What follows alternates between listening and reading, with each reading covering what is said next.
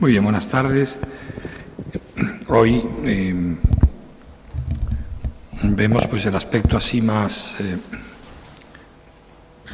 discutido, más eh, menos aparentemente menos positivo de la historia moderna de América, que es el proceso de conquista y ocupación del territorio por los europeos, principalmente los españoles o castellanos.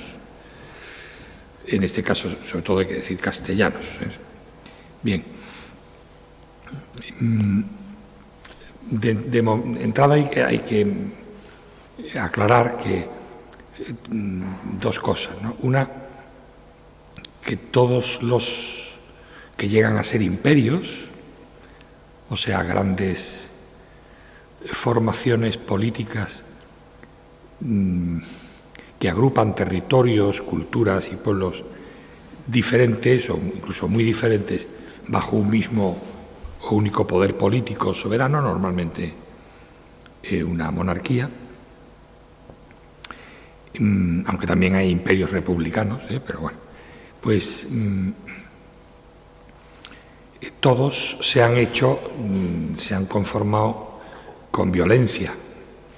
Ninguno eh, se ha conformado a base de dar limosna eh, y de, invitar a la gente a... No, todos se han hecho con, eh, por la fuerza, más o menos pactada, más o menos cruel según los casos, más o menos, pero ninguno se ha hecho sin fuerza, sin violencia, sin las crueldades que lleva consigo, etc. Y segundo,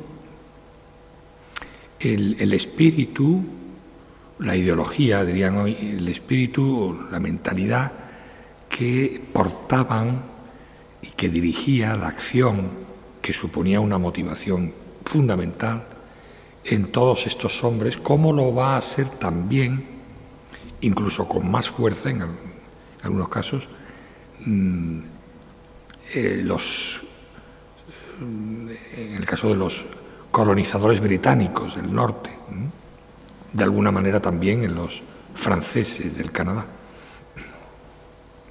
Y es el, espíritu eh, esencialmente expansionista del cristianismo, como eh, desde casi un primer momento, vamos, desde la formación del imperio cristiano, con Constantino Teodosio, el siglo IV,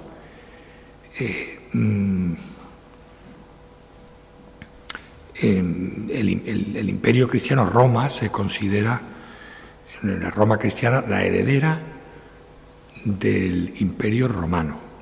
Y el imperio romano, en toda la antigüedad, incluido todos los primeros escritores cristianos ya, de, los siglos, eh, sobre todo desde San Agustín en adelante, mm, el, imperio romano y su heredero, el imperio cristiano, es el símbolo de la perfección, es el símbolo de la civilidad, del orden, incluso de dos términos muy bonitos, porque no hay tiempo, igual lo explicó en su día Guillermo, la pietas y la, y la virtus. Eh, mm, el orden moral, el orden social, la comunidad, la civilización, que viene de, civitas, de civitas, diría un latinista, que es el símbolo desde la polis griega, pero muy especialmente desde Roma, mm, del orden. ¿eh? Para Cicerón, el, escritor más leído con diferencia, pues eh, para él era evidente que Roma era la perfección del orden eh, político, social y moral también de la, de pietas, que es, eh, decía Cicerón, que eh, Roma ha llegado a ser, él siempre hablaba en primera persona, mm, hemos llegado a ser lo que somos por nuestra fidelidad a, la verdad, a la ley y a un único Dios y una única religión. Bueno, esto lo lee un, un cristiano del siglo IV o V, perfecto. Y además, como decía San Agustín, pues eh, en realidad, en, la ciudad de Dios, libro quinto, decía, eh, es una frase muy repetida, pues no es que yo me sepa la ciudad de Dios de memoria. Mm, la, providencia, la economía divina, la providencia, dispuso que Roma unificara el mundo para que desde esa base se pudiera eh, expandir la, fe cristiana.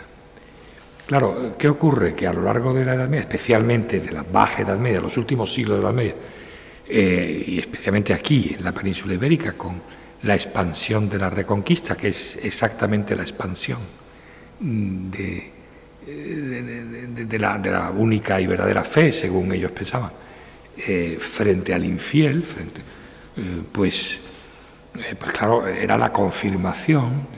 A eso se une que, y esto lo refleja perfectamente, las cartas de relación, las cartas que escribió Hernán Cortés al emperador, a Carlos, para explicar y justificar ¿eh? la, conquista. Pues eh, se une a todo eso, que la providencia ha hecho que el, emperador del orbe cristiano, de la cristianitas, que es el mundo civilizado, la heredera de Roma, de la Roma imperial, la perfección de la civilidad, mucho más ahora que es cristiana, ¿eh? pues todo el mando, todo el imperium ¿eh? recaiga en una persona que es el rey de Castilla, pues, eh, y, a Castilla, eh, por su posición, por su potencial, eh, le, toca en suerte el, haberse encontrado con ese mundo, obviamente a Castilla le toca culminar la expansión de ese imperium cristiano por todo el globo. Esto es algo que eh, llevan en la mente y de un modo casi natural estas personas. Eh, yo diría la mayoría de ellos, porque no eran hombres de letras, sin pensarlo, pero es algo que está ahí. En Hernán Cortés está clarísimo. Y en los primeros cronistas indianos, que claro, obviamente pues son cronistas, son gente mm, que han leído y que escribe muy bien, pues esto está clarísimo. Y se debe a uno de esos primeros cronistas, eh, Francisco López de Gómara, eh, la frase de que después del, del, nacimiento y muerte del que lo crió, no, ha habido eh, en, el mundo eh, pues, suceso más importante que la conquista, que el descubrimiento y conquista de América. Una versión laica, diríamos hoy, secular, de esa misma frase se debe a Adam Smith en su obra famosísima, Ensayo sobre la riqueza de las naciones, para quien es el punto de inflexión, la clave de la historia universal. Eh, bueno, hoy día sabemos que no, ¿verdad? Pero así se veía, y eso, esto lo dice ya pues Adam Smith cuando escribe su obra en 1673, o sea que mucho más tarde. Bien. De manera que mm, e, e, esto es importante para entender bien. Y junto a eso,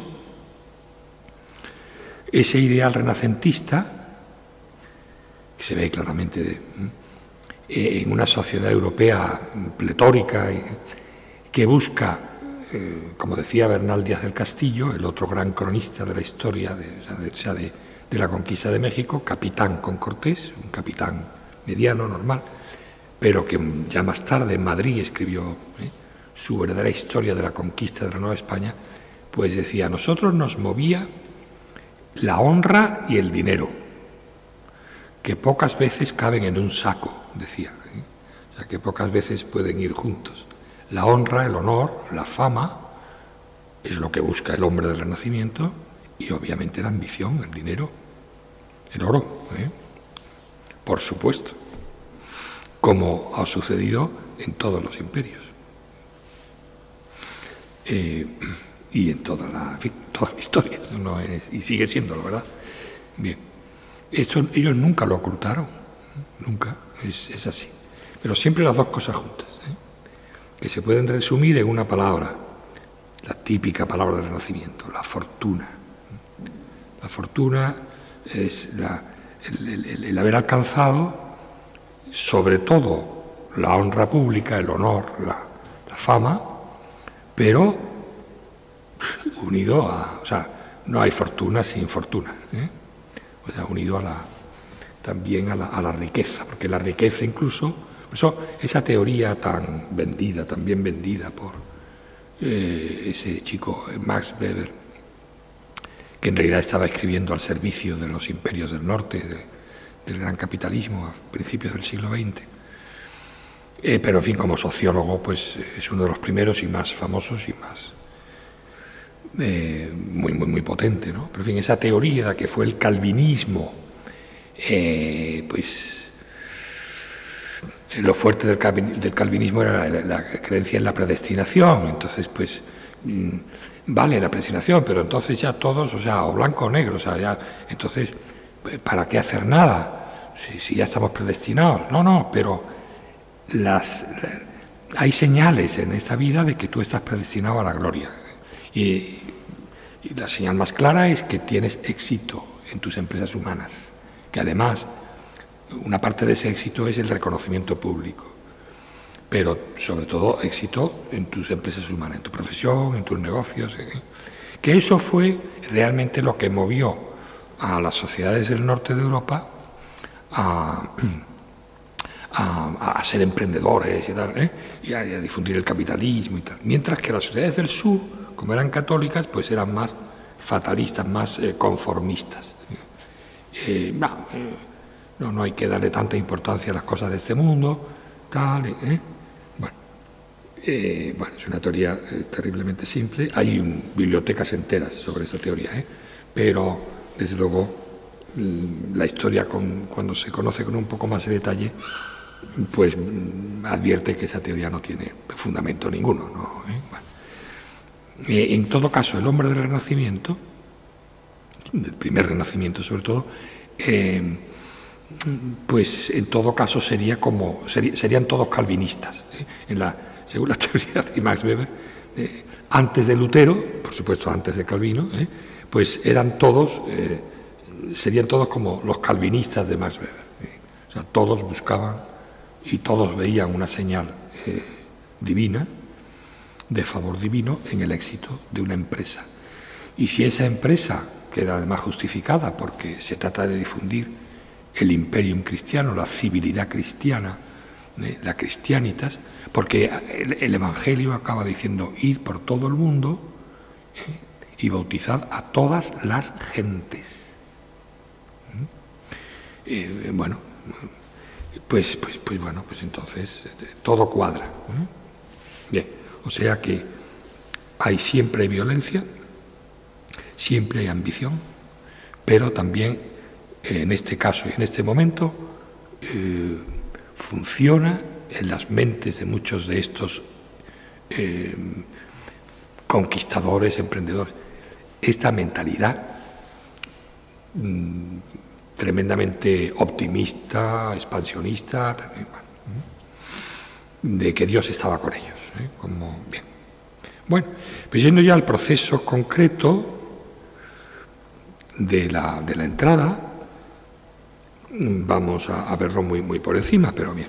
Lo primero es, es decir, evidentemente lo primero que se ocupa, como sabemos muy bien, en la, la isla de la Española, la actual Santo Domingo, y ahí pues eh, hay que saber que eh, los herederos de, de, Cristóbal Colón ganan la primera batalla de los famosos pleitos colombinos, que ya os mm, comenté, y entonces el Consejo de Castilla, o sea, el rey Fernando, Isabel ya muerto, que es como rey gobernador de Castilla, que ha dejado su ha dejado como en usufructo el, el reino de Castilla, porque él era rey de Aragón. Pues Fernando se ve obligado a nombrar al hijo de Colón, Diego Colón, el que había nacido de la primera esposa, de la portuguesa, virrey de las Indias. Y efectivamente, Diego Colón, con su mujer María de Toledo, una Toledo, o sea, una de la Casa de Alba, o sea, Colón tenía dinerito, sino una de la casa, la casa de Alba no casa ¿eh? a una de pues eh, se traslada con su corte, eso fue tremendo, el traslado a, a, Santo Domingo y ejerció como virrey de las Indias, que entonces solo era prácticamente la española, Santo Domingo, eh, de modo efectivo, estando allí durante seis años, del año 9 al año 15. Luego ya un poco hartos, él y ella, los dos, de, los mosquitos y de, la miseria allí, pues se vuelven a España con la excusa de que tienen que continuar los pleitos colombinos eh, para recuperar los privilegios de su padre, pero, pero ya no volvió, eh, ya no volvieron. durante unos años eh, hubo un delegado suyo, pero bueno. De manera que desde la española se procede, desde 1508, incluso antes de que llegue Diego Colón, y ya sobre todo con Diego Colón, la conquista de las tres grandes Antillas, ¿eh? de las otras grandes Antillas, Cuba, Puerto Rico y eh, Jamaica. Puerto Rico es Ponce de León, Jamaica, bueno, Jamaica siempre fue una isla muy pobre y allí sí hubo colonos, vamos, hubo, pero mm, no, se dedicaban solo a criar mulas y alguna otra cosa mm, para proporcionar caballerías a los del continente. Pero Cuba sí fue importante. ¿eh? Velázquez de Cuellar, un riojano, pues con esfuerzos desde, desde Santo Domingo eh, se procedió a la conquista de Cuba. Entre 1509 y 1511 empezó por el oriente, obviamente en la parte más cercana, Santiago de Cuba, y recorrió toda la isla. Fundaron eh, hasta 12 poblaciones. Bien, ya en la conquista de estos territorios, primero la española, luego, bueno, y todas las Antillas, se procede de un modo eh, bastante cruel. Haciendo la guerra porque hubo resistencia indígena desde el principio. Importante. Incluso, es irónico porque lo mismo va a ocurrir en la guerra de independencia de Cuba eh, a final del siglo XIX el, último gran cacique de la española eh, se pasa a Cuba y allí organiza la resistencia contra los españoles. O sea, ¿eh? el generalísimo de los ejércitos de la independencia de Cuba, en 1895-98, era también un dominicano. ¿eh? Bueno, entonces, ¿cuál es la, la, causa de esa, de crueldad? Pues fundamentalmente el miedo. El miedo a la entrada eh, sin conocer el territorio, el, miedo a la emboscada, el miedo a las flechas envenenadas, ¿eh? el miedo a... Bueno, por eso una de las armas que lamentablemente se mostró más eficaces en la conquista fue el perro, el mastín castellano. Un buen mastín, es un animal, como sabéis, ¿eh? muy considerable. el único perro que yo sepa al que le temen los lobos, este es el único. Y Claro, eh, pues eh, una vez allí, enseguida el, olor desconocido le ponía nervioso, atacaba y, servía de arma preventiva y también de arma de ataque contra los indígenas. La ocupación de las, de las islas muy, muy pronto, muy pronto, en muy poco tiempo, organizó un, fue un desastre demográfico, ¿eh? total. Las defensas biológicas de los taínos, la etnia raza ocupante de las Antillas, era especialmente débil. E incluso las del continente van a ser un poquito más recias en ese sentido, van a aguantar un poco más. Sobre todo las primeras, la primera pandemia que se conoció, que se tuvo referencia allí fue que llegó mm, antes que los propios españoles la gripe.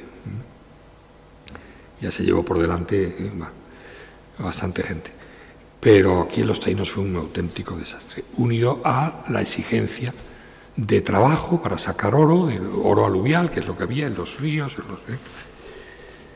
Eh, bueno, la falta de costumbre de estas personas, al trabajo, los malos tratos. Ahora, desde, el principio, desde 1494, ya se conocen cartas de particulares en Santo Domingo y luego en Cuba, a la reina católica, a la reina Isabel, denunciando estas crueldades. Desde el primer momento, cartas a la reina. Y que hay pruebas de que la reina las, de, que le llegaron, le llegaban. ¿eh? Y bueno, y luego ya pues desde 1511, el famoso sermón de eh, los primeros frailes, los segundos, bueno, frailes así con verdadera conciencia y que llegan allí y tal vez, pues son los dominicos. Llegan a Santo Domingo, pues nada menos que la misa de Navidad de 1511, Antonio Montesinos, el padre dominico jefe allí, de los pocos que vieran, tres o cuatro. En primera fila el virrey Colón, su mujer eh, María de Toledo, toda, ¿eh? segunda fila los, los nobles de su compañía. Les echó un broncazo de tres cuartos de hora. Eh, vamos, una cosa tremenda. Sobre todo, les, les, les dijo algo que les sonó completamente a blasfemia, herejía, a cosa absolutamente intolerable. Vais a ir todos al infierno. Ya estáis condenados. Ya, o sea, lo que habéis hecho no tiene perdón ya de Dios. ¿no? ¿Eh? Claro, la mentalidad de ellos era exactamente la contraria. O sea, si hay algunos elegidos somos nosotros. Que era la misma, la misma exactamente, que tenían los calvinistas que llegaron a Massachusetts un siglo más tarde, en 1611. ¿eh? De manera, los del Mayflower, famosos, los peregrinos, esos que llegan. ¿eh? Bueno, pues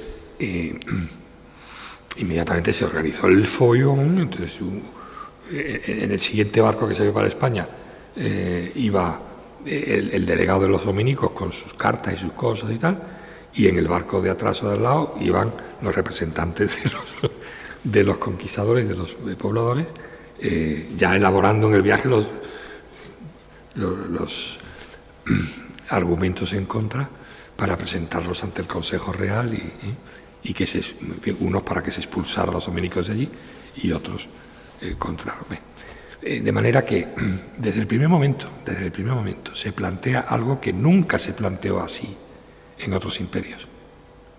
Nunca. Con esa eh, inmediatez a los hechos, con esa dureza en el juicio, con esa claridad moral y jurídica, lo que hoy consideramos como los derechos humanos. Em, jamás se ha planteado así en ningún otro imperio. ¿eh?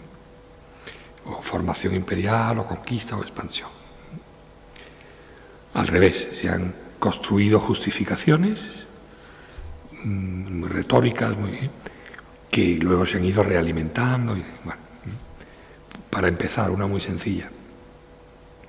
Y primera, ¿eh?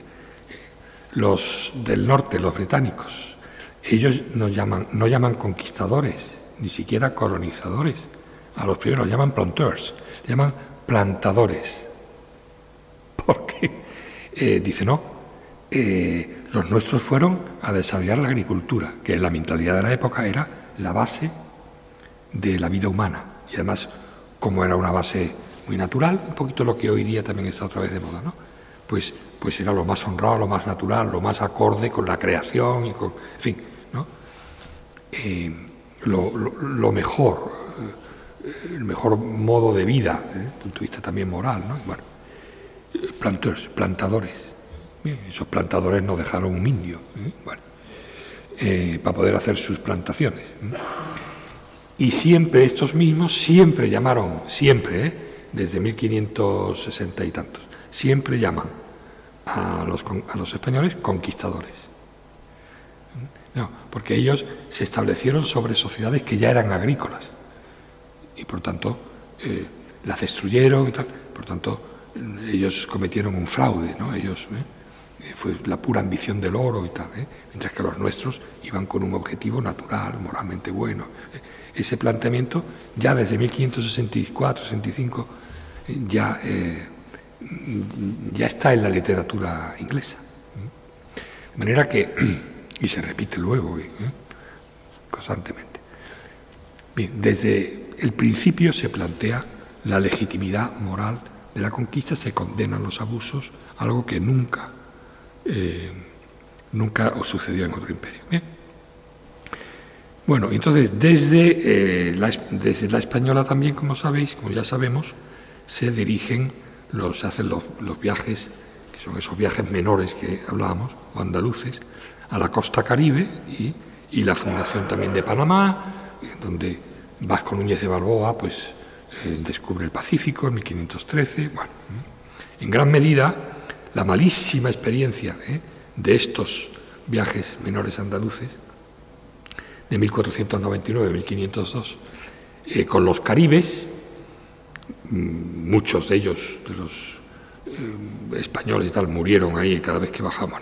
Pues de regreso a la española, su experiencia em, tan negativa es lo que lleva a que la conquista, diez años más tarde, de Cuba se haga desde el primer momento de ese modo tan cruelmente preventivo. ¿eh? Para, hay que dar primer golpe, si no, te lo dan a ti y se acabó. ¿eh? Las sociedades taínas no eran como estas caribes de aquí, al revés. ya no sé si comenté, estos caribes, los arahuacs de, la zona del Caribe venezolano y colombiano, pues llevaban sus barcazas hasta ¿eh? para captar indios y comérselos. Pues ¿eh? Prácticamente solo con ese objetivo, cada cierto tiempo. Bueno, bien. De, Panamá fue una experiencia muy negativa.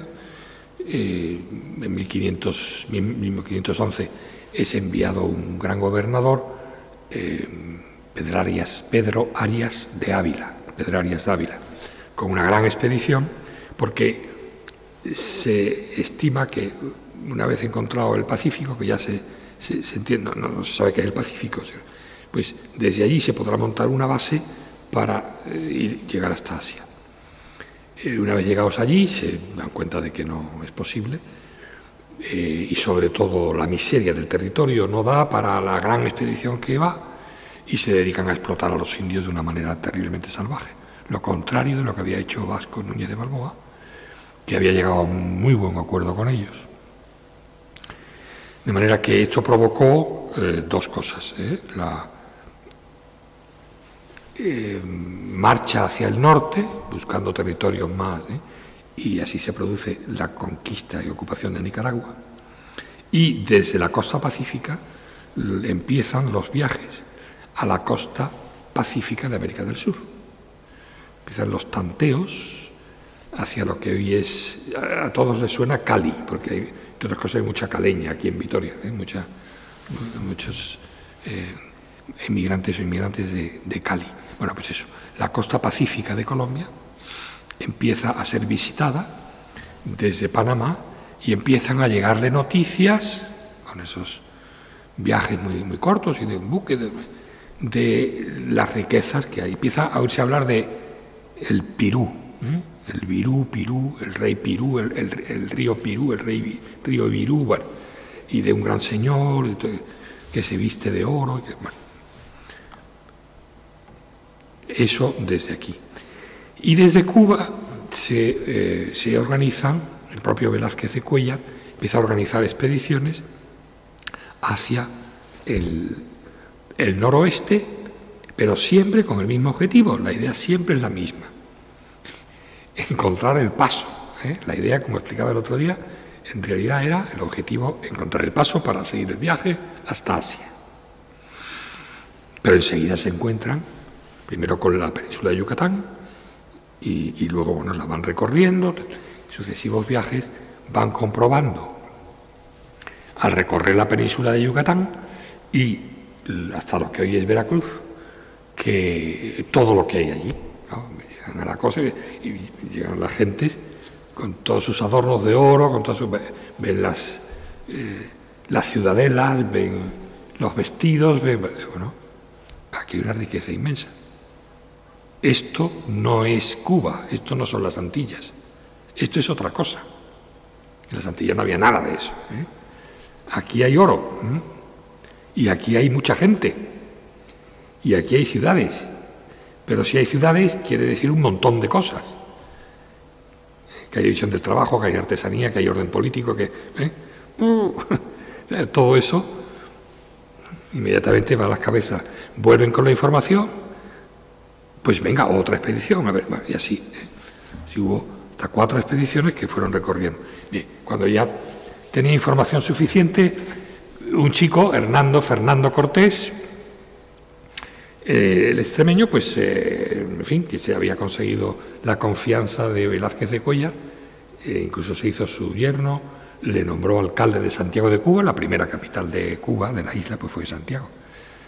Mm, empezó a, en secreto a hacer su, ¿eh? su operación y organizó bien. Y finalmente, pues, salió de Cuba en 1517, ya con una expedición en secreto. Velázquez de Cuellar, en cuanto se enteró, quiso organizar otra y enviarla detrás para pero no, no lo alcanzó. ¿eh? Y, recorrió, efectivamente, recorrió. Vamos a ver. Aquí tenéis ¿eh? las expediciones, bueno, muy, muy, simplificadas, desde Cuba ¿eh? a Yucatán y. Esto lo conocéis, porque lo conocemos ya en la situación de todo el Mesoamérica, la llegada de los europeos, todo el mundo maya, todo el mundo maya en verde y todo lo que era la Confederación Azteca, el dominio más o menos azteca. ¿eh? Aquí veis Oaxaca, eh, los zapotecas, ¿eh? aquí los olmecas, aquí los mexicas, con, Tlaxcala y con todo el Valle de México, los lagos y Tenochtitlán aquí con todos estos numeritos, pues son todas estas ciudades-estado que conformaban la, confederación presidida, dominada por los aztecas. La ruta de Hernán Cortés de Santiago de Cuba por el sur, por el norte de Cuba no se podía navegar. ¿eh? Se está lleno de callos, las corrientes, el océano. No tiene nada que ver, cuando vais allí lo podéis comprobar, no tiene nada que ver cuando estáis en Cuba o en Puerto Rico, el Caribe con el Atlántico. O sea, la, costa sur, pues es costa caribe, dura, cálida. ¿eh? La costa norte es Atlántico. Entonces, aunque está a la latitud que está y... ¿eh? hace calor, pero el Atlántico es relativamente fresco, se está bien. Bueno, pues San Juan de Puerto Rico pues, pues es agradable. ¿eh? Ahora te vas a Ponce, que es eh, al otro lado, en el Caribe, y bien. Y así, aquí lo mismo. ¿eh? La Habana, que está en el norte, y La Habana está aquí, y Santiago de Cuba no tiene nada que ver con Bueno, por el sur, que es por donde se puede navegar, pues va, ¿eh? va completando sus, naves con sus animales, hombres, pertrechos, tal, y ya se lanza. Y hace este recorrido donde va comprobando efectivamente toda la riqueza y todo lo que ya, de lo que ya tenían noticia. ¿eh? Bien. A ver. Eh, esta es eh, el lago Texcoco, es decir, Tenochtitlán, a la llegada de Cortés. ¿eh? Ya lo vimos este mapa, me parece. ¿eh? O sea que esto es hoy la avenida Insurgentes. Aquí está la Virgen de Guadalupe. y todo esto hoy día es Ciudad de México, todo, todo, todo, por supuesto. Estos son barrios de, aquí es donde yo vivía, en Miscoac. Bueno, Chapultepec, si habéis estado allí, pues la Avenida de la Reforma, y, que, cruza así, y el Palacio de Chapultepec del famoso Maximiliano I. ¿eh? Bueno, pues esto era la capital del, de, Azteca y las vías de las calzadas y bien. Hernán Cortés, pues, vamos a ver, tanto Hernán Cortés como Pizarro, como todos los conquistadores, toda la conquista, eh, bueno, pues ya, saben, ya sabéis ¿eh? que mm, el, grupo de los conquistadores siempre fue ínfimo, siempre fue irrisorio comparado con todo lo que... Fue por tanto una hazaña, fue, ¿eh? fue ¿cómo es posible ¿no? que, bueno, fundamentalmente se debió a la habilidad política a la habilidad de negociación, al saber explotar las debilidades de, los indígenas, sus luchas internas. La victoria final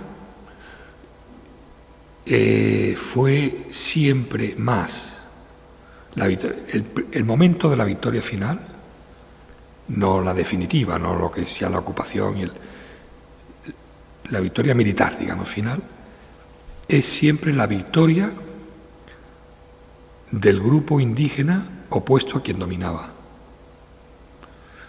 Mucho más que la victoria de los españoles o de la hueste de conquista. O sea, la victoria final de Cortés es fundamentalmente la victoria de los indígenas conquistadores, como se llamaban a sí mismos luego los tlaxcaltecas y los otros grupos que apoyaban a, Cortés. Y la victoria de Pizarro fue sobre todo la victoria de la mitad sur del imperio inca, o sea, de Huáscar, del Cuzco, frente a Atahualpa, el inca del norte, de Quito, el inca guerrero, que era el que iba hacia el sur a terminar con su hermanastro y a hacerse con Cuzco, que era la capital. La, Cuzco era como Roma, no, se podía ser verdaderamente inca si no te hacías con, el Cuzco. De manera que Eh, esto hoy día, eh, esto se ha revisado mucho en los últimos años y, hoy día se ve mucho más así. Porque nada de que, en fin, eh, las armas, sí, la superioridad tecnológica, evidente, pero todas las armas, pero no las armas de fuego. Las armas de fuego eran terriblemente elementales, servían para el primer disparo, el segundo ya no te daba tiempo. El primer disparo, sobre todo de la pequeña artillería que llevaban siempre, eh, provocaba pánico por desconocimiento y, un poco de daño. Esas armas hacían, entre comillas, eh, un poco de daño a los que estaban cerca, enfrente. Punto, pelota. Eso no tenía más capacidades. Yo siempre pensé que los arcabuces y tal los usaban más así que disparando, porque no, daba tiempo. Luego, la pólvora, tienes que hacerla. Si está húmeda no funciona. La chispa, que todo funciona, eran armas terriblemente elementales. Servían sobre todo la primera vez para asustar y para crear pánico, como las utilizó efectivamente Pizarro en la plaza de Cajamarca, la capital de la sierra al norte del Perú, donde eh, en el castillo de Cajamarca, el castillo del Inca, ahí eh, se citó con Atahualpa y la arcabucería que montó en cuanto dio la señal, efectivamente, de momento además, los pobres indios que llevaban en andas a, Atahualpa salieron corriendo y Atahualpa el pobre se pegó. ¿eh? O sea, pum, eso va a empezar. Pero eh, poco más. El acero, el acero sí. Ellos no conocían, ni eh, no tenían metalurgia. La metalurgia simple con la que hacían la orfebrería mm, era pues lo mismo que la orfebrería, pero con metal. un horno simple y ahí hasta que se haga un poco líquido y lo podamos manejar, pero no, no, sabían, no tenían metalurgia realmente, no hacían aleaciones. Ni... Entonces, el acero pues, fue el arma principal. Y luego el caballo, la, la, capacidad de movimiento. No el caballo como que asusta porque es mitad hombre, o sea, mitad animal, eh, eso enseguida los indios. A, la segunda ya veían que no, o sea, que, que era un animal y era un... ¿eh? y era un hombre y además enseguida aprendieron también a,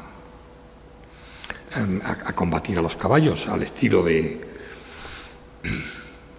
bueno de las batallas de Amílcar Barc, vamos de, los de Aníbal o sea, em, asustarlos y llevarlos eh, contra un precipicio contra un lago contra o sea no no no em, el caballo era sobre todo la movilidad el caballo y, los buques es lo que le daba una ventaja muy grande eh, por eh, el plus que te daban de, movilidad.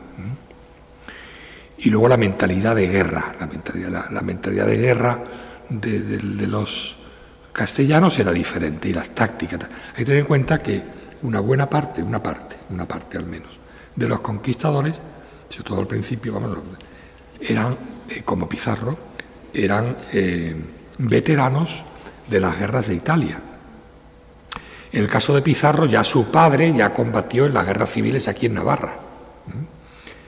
Cada vez que volvía a su tierra, eh, pues eh, a los nueve meses salía un pizarrito. Eh, luego Pizarro se llevó para allá a 14 parientes, todos eran pizarros, mm, de distintos nidos, pero todos eran pizarros. Y todos, todos, de alguna manera, ellos tenían experiencia militar y el caso de Pizarro en las guerras de Italia, en los tercios. ¿eh? Y bueno, de manera que eh, tenían experiencia, tenían mm, la sorpresa, las tácticas, pero sobre todo fue, mm, y sin eso no, podría, no, no habría habido conquista, la capacidad de explotar las debilidades, la división interna y la negociación tanto Hernán Cortés como Pizarro negociaron eh, una y otra vez con los distintos caciques, con los distintos reyezuelos, con los distintos. Eh, hasta eh, un juego de, amenazas del, palo y la zanahoria constantemente para conseguir su alianza. Y una vez conseguida esa alianza, lanzar la ofensiva final. Esto es, es la, la clave. Por eso digo que la victoria final militar ¿eh? es más la victoria de, la, de, ellos, de la parte, digamos, eh, enemistada con el poder eh, dominante en ese momento, que la victoria de los españoles. Luego otra cosa es que los españoles aprovechan para esa victoria, pues convertirla en una victoria política y cultural, que fue ya la, ocupación. Bien. Bueno, ¿qué hora es? Ya tarde seguro. Eh, bien. Bueno, pues ya muy rápidamente, vamos a ver, desde, desde los. Bueno, este es el, este es el, núcleo de, México. Eh, desde aquí, vamos por partes entonces. Desde México se eh, organiza la expansión. ya ahora ya no es solo aunque sí en gran medida la búsqueda del paso para seguir a Oriente, como el premiar lo que, es lo que fue la reconquista aquí, el, dominar todo el espacio posible, eh, también en buena medida para premiar a los capitanes. Como se dice del Perú, una vez conquistado el Cuzco, todos querían su Perú. Todos los capitanes ¿eh? se lanzaron unos por aquí, otros por allí todos querían su Perú. Pues esto ya ocurrió antes en México tras la victoria de Hernán Cortés y él mismo dirigió una expedición que fue un desastre a, las Ibueras, decía, en realidad es como a, lo que es Honduras o aquí, hacia, hacia el sur, una expedición que iba, llevaba sus eh, clérigos eh, para, eh, para las misas, pero llevaba también un coro ¿eh? y llevaba instrumentos de música y llevaba criados y llevaba una piara de cerdos por detrás para ir alimentando, cerdos que se perdieron y, surgió el, el, puerco criollo, que está riquísimo, ¿eh? pues, bueno, se llenó de cerdos todo enseguida. Como no hay depredadores, pues eh, llevaba de todo, una expedición al estilo de la del rey Pirro, famoso. fue un desastre. Ahí en la locura de ese viaje y en lo mal que lo pasaron y tal, fue una noche fue cuando pues, se llevó de rehenes a los herederos de Moctezuma. Eh, y, herederos que eran más viejos, ¿eh? eran y herederos políticos, digamos, y eh, los mandó a asesinar en una noche en que le calentaron la cabeza. Lo mismo que él pasó con Atahualpa, en Pizarro y Atahualpa, también le calentaron la cabeza Atahualpa, una vez ya prisionero de Pizarro, está tramando algo, y de hecho en este caso sí que lo estaba tramando, se conoce muy bien, y se vio además luego cómo lo había tramado. Eh, el juicio y lo quemaron allí. Bueno, pues en los dos casos ocurrió lo mismo. ¿eh? No encontró nada, no encontró, él buscaba el paso en, esa, en ese viaje tremendo hasta lo que hoy es Honduras, buscaba el paso. Nada, volvió, como decía Bartolomé de las Casas, eh, Hernán Cortés que para él era, en fin, era un ídolo de Hernán Cortés, o sea, perdón, mejor dicho, era su ídolo, pues eh, Colón y Hernán Cortés eran los ídolos de Parto de la Casa. Pues eh, Hernán Cortés servía para, para descubrir y conquistar, no para poblar y gobernar. ¿eh? Efectivamente, estos eran unos tipos inquietos, no, no, ellos servían para, adelante, para adelante, para adelante, pero una vez que tenían que gobernar. Lo único que hizo en ese sentido muy bien Hernán Cortés fue organizar la reconstrucción, destrucción primero y luego reconstrucción de Tenochtitlán, o sea, México, la actual Ciudad de México. ¿eh? Y en dos años construyó una ciudad ¿eh? europea, una cosa increíble. ¿eh? Bueno. y él se lanzó luego a, al otro lado, a la costa del Pacífico, y llegó a montar allí un pequeño poblado y unos astilleros y tal, porque le decía al rey que dice, no, desde aquí vamos a ir a China y vamos a conquistar China, ya que estamos aquí, parecía de Bilbao, ya, que estamos aquí, pues vamos a conquistar China. ¿eh? Y ya acabamos, eh, si, como usted es el emperador del mundo, pues tiene que ser del mundo entero. Ya, ya, ya lo hacemos nosotros, ¿eh? ya. Y bueno, y de hecho envió a, incluso a familiares suyos, esto ya es claro, después de Magallanes Elcano, pues una expedición, se lo pidió Carlos, una expedición a ver si encontraba ¿eh? a los.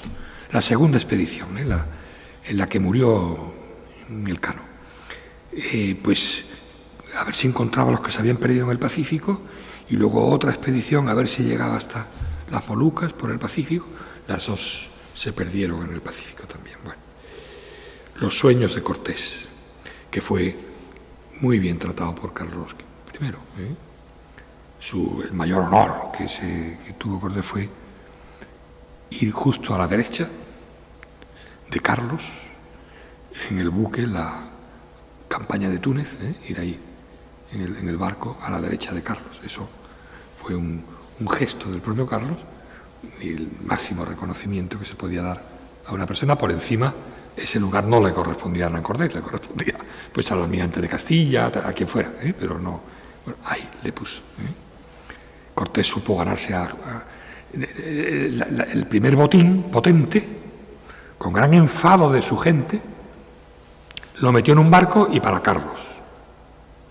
Amigo mío, con eso se lo ganó. ¿eh? Ya vemos que los reyes siempre van un poquito por el. O sea, entre, eh, entre ellos el, gran escudo solar, el gran disco solar de oro ¿eh? azteca, eh, que no sé dónde está ahora, no me acuerdo. Eh, y, luego más tarde envió el gran plumaje de, de Moctezuma, que creo que sigue en el museo, en, Viena, me parece. Pero sobre todo mucho dinerito, mucho oro, mucha plata, bueno, bien. Desde Cuba en 1528 hasta el 36 se organizó la expedición que acabó en lo que ya hablamos de, de, cabeza de vaca. ¿eh? Aquí tenéis este mapa, ya lo vimos, ¿eh? todo el recorrido que hicieron una vez que fracasó, que se quedaron solos por ahí, por, ¿eh? desde aquí, desde aquí se quedaron solos, ya habían muerto todos, quedaron cuatro europeos y tres esclavos y hicieron todo ese recorrido y ya aquí, a la altura de Nueva Orleans, entran a tierra y hacen bueno, todo esto. Pero eh, eh, las noticias de, que, traen estos, inventadas la mayoría, sobre las supuestas riquezas, lo que hizo los Estados Unidos, pues eh, provocaron desde México, con apoyo ya del virrey de México, primero esa expedición de Hernando de Soto, por todo lo que es, ya veis ahí, eh, toda la orilla mirando la orilla derecha del gran valle de, la gran cuenca del Mississippi. Este límite de aquí son los Alleghanies, son lo que separa la cuenca del Mississippi de, lo que van a ser las 13 colonias británicas, ¿eh? los primeros de Estados Unidos. O sea, todo esto, todo este recorrido. ¿eh? Y la, bueno, de Hernando de Soto eh, bueno, y, mm, contacto con los indios, pero no encuentran lo que iban buscando, oro, plata o grandes poblaciones, y o grandes poblaciones. Y le sigue la de Francisco Coronado, que es la otra, ¿eh? el otro, la orilla izquierda del Valle de Mississippi, e incluso se introducen en las rocosas en lo que conocemos nosotros como el oeste americano. ¿eh? las películas del oeste son todas por aquí, ¿eh? todo por aquí. Bueno, y aquí es donde entran en contacto con todos estos pueblos que no suenan tanto como los Osage Cheyenne, Apache, los navajos famosos, Comanches y bueno. Eh, unos recorridos increíbles, sin ningún resultado, con la muerte de los que lo dirigen la, en, el recorrido. ¿Y por qué las sociedades que viven, que viven encima de, esas tierras mm, son cazadores-recolectores? No saben lo que tienen debajo, nunca lo han explotado, con lo cual no lo llevan encima y entonces no se sabe qué hay debajo. Hoy día, pues claro, todo eso lleno de minas de oro, de plata, de lo que quiera, de todo. No digamos el petróleo, claro, pues entonces no, no hubiera servido para nada. Llegaron a estar las dos expediciones, la de Hernando de Soto y la de Francisco Coronado, Llegaron a estar aquí, por esta zona, en Kansas, como a 50 kilómetros, uno de otro. Y no se vieron. ¿eh? No, llegaron a. Bueno. Bien, y entonces desde Perú, y esto ya hay que ir acabando, desde, desde Panamá, lo mismo que había sucedido desde Cuba, desde Panamá, como ya dije, pues se van haciendo expediciones a la costa pacífica de Sudamérica primero a Colombia, luego... ¿eh? Y ya, pues, eh, cuando ya se tienen noticias, Pizarro, que era... Es increíble lo de Pizarro, es un fenómeno biológico, porque cuando empieza todo ya tiene 53 años. O sea, lo que hoy serían 65, vamos a decir, más o menos. ¿eh? Lo cual indica un poquito, sugiere una de las características que proporcionaban el liderazgo de una compañía, de una hueste de conquista, que era la, la fuerza física, la resistencia física, el, porte. ¿eh? Eh, eh, se llamaba entonces vaquiano, al, al que llevaba mucho tiempo ya en las Indias, se había pasado por todo y había aguantado y había sobrevivido, se llamaba un vaquiano. pues el jefe de los vaquianos era Pizarro, este lo había aguantado todo, y mucho más en ese infierno que fue Panamá eh, tras la muerte de Núñez de Balboa. ¿eh? Y, y, fue el que hizo sociedad, hizo compañía legal, mercantil, con eh, Diego de Almagro, uno de sus compañeros, y, y un clérigo, Fernando de Luque, que a su vez hoy día sabemos que en realidad, y esto es interesantísimo, Hernando de Luque en realidad Tened en cuenta que un clérigo en la época no era más que, igual que si dices un abogado, si dices hoy día un ingeniero, un médico, o sea, era una profesión más, sin más. Otra cosa es un religioso, un monje, un fraile, ¿eh? pero un clérigo, un cura, pues era una carrera como cualquier otra, ¿Eh? privilegiada, porque claro, tenía estudios, tenía... Y de hecho casi siempre hacían también de abogados, de escribanos, y por supuesto tenían sus compañeras y tenían esclavos, tenían, un tipo pues, su carrera era clérigo, ser clérigo. Y mm, no tenía, digamos, los votos de un religioso, de un, monje. Bueno, eh, Hernando de Luque en realidad era eh, testaferro, era eh, de una de las grandes casas comerciales, comerciantes banqueros de Castilla en ese momento, los Espinosa, procedentes de Valladolid y Burgos, conversos, por supuesto. Valladolid-Burgos, el núcleo, vamos a decir, hoy diríamos capitalista de Castilla y uno de los más importantes de Europa en ese momento, que se trasladan enseguida a Sevilla. ¿Eh? Los primeros resultados de la ocupación de Santo Domingo, empieza a llegar el oro, ¿eh? ¿eh? abren casa en Sevilla.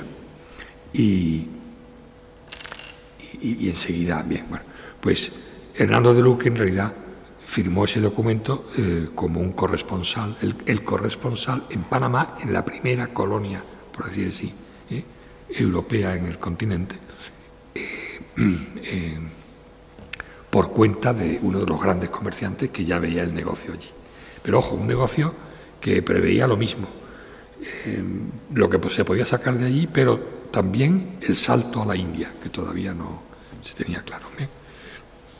Entonces, em, nada, eh, desde aquí, pues se mm, Pizarro en sucesivos viajes, algunos, casi todos ellos los primeros un desastre, dado en cuenta de ello los nombres que dejan en, las ensenadas donde van eh, terminando ese viaje y volviendo con mucho mm, esfuerzo a Panamá como pueden y tal, o porque vienen a por ello también. Pues Bahía, Bahía de la Muerte, Bahía del Hambre, mm, eh, todo es así. Hay tres, cuatro o cinco lugares.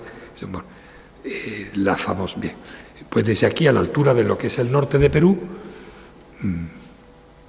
mm, ahí eh, ya es el primer encuentro con los reyes, ¿os acordáis? Las culturas, eh, Chimú, Huari, esos reinos costeros, tremendamente ricos, ya controlados por los incas, pero enemistados con los incas también, porque tenían que, el tributo y todo eso esos primeros contactos con esos reyezuelos de la costa, chimúes y pues eh, lo mismo que Cortés en, Yucatán y la cosa de México. Eh, ponen en claro la riqueza, incluso más, mucho más que en, que México. Las ciudades se ven desde la costa y son ciudades, son ciudades fortalezas en la costa, como las, como las ciudades fenicias. En, la, van, van a, barco a saludarle el, rey sobre unas balsas, algo que no se conocía para nada en el mundo mexicano. ¿eh? Las balsas de, Totora, esas, ¿eh? unas balsas tremendas, ¿eh? que donde iba el rey en su trono con sus gentes y un montón de remeros. Y bueno, ¿pero esto qué es? o sea, esperanzas de riqueza todas. Y, ahí ya, enseguida, noticia del, Inca, el gran Inca en las montañas, a tantos días de camino,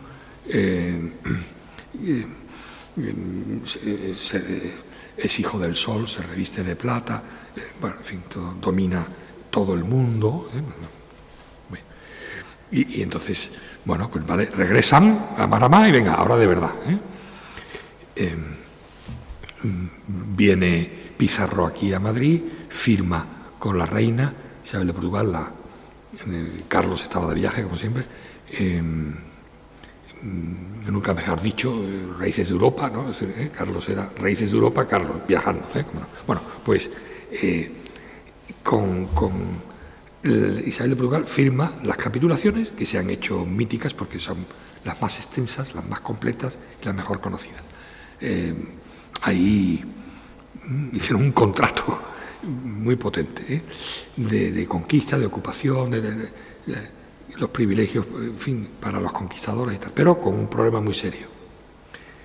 Pizarro viajó solo eh, y en las capitulaciones se llevaba el 70 al 80%, mientras que su socio Almagro se quedaba solo con el 20-25%.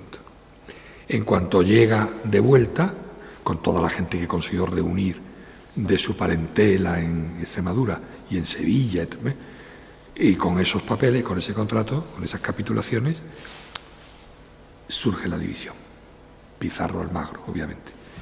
Y entonces ya surgen los pizarristas y los almagristas. Eso va a acabar después de la conquista en una guerra civil entre pizarristas y almagristas, que acabará con los dos.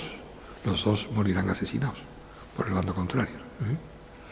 Y será además la fuente de, la, de eso y el la, tremenda riqueza que encuentran y que se apropian será el motivo de que toda la conquista del Perú sea un desastre desde el punto de vista humanitario. ¿eh? Fue la, ambición y la avaricia, fue un, fue un verdadero desastre. Incluso los, desde el punto de vista de la evangelización, la primera versión fue un desastre también, ¿eh? porque fue todo explotar, explotar. Todos querían que nos yo una vez me detuve con uno que sabía de esto a tratar de calcular cuál el valor del botín de Pizarro, del primer gran botín que le exige a Atahualpa para su liberación, que luego no se la concede, sino que lo mataron, pero bueno. Eh, y lo calculé aproximadamente unos, al final unos mil millones de euros. Fue el botín de momento, el botín del día siguiente de la conquista. Eh, el reparto era, estaba pactado desde antes, pero la inmensa mayoría todavía funciona en Madrid, Madrid y Badajoz, la Fundación Pizarro, con gran capital. ¿eh? O sea que todavía funciona. ¿eh? bien, entonces todo el mundo, los capitanes, los ¿eh? que acompañaban a Pizarro, que, conformaban su, su, hueste, una hueste ridícula, eran unos 400 hombres en el momento de más, pues se lanzaron a, por su Perú, todos querían su Perú. Y los indios, con tal de quitarse de medio, decían, sí, sí, en esa dirección hay unas sierras todas de plata y tal. Sí, sí, por allí también. Como locos, lanzándose uno y a otro, y fue un desastre. Casi todos perecen en la... La mayoría de los conquistadores perecieron en su intento. No solo aquí, sino por todos lados. ¿eh? Pero en el caso del Perú, el costo humano fue terrible porque todas estas expediciones sacaron a los indígenas de sus tierras andinas y los trasladaron o hacia el Amazonas o hacia la costa, hacia el sur, hacia el norte, descompensaron toda, desestructuraron todo el sistema social y económico inca y, luego pues lo que supuso, en fin, todas las largas marchas, mm, decenas de miles de indios ¿eh? murieron como acompañantes y portadores de estas más de 40 expediciones donde cada uno buscaba su Perú. Y luego la guerra civil entre ellos, que claro, tomaban a los indios como soldados de tropa también. para. Un desastre. Siempre, ya hasta en la literatura del siglo de oro quedó este, este recuerdo de que la conquista de México, que la supo vender Hernán Cortés de maravilla, ese sí que hizo muy bien la propaganda, la publicidad. ¿eh?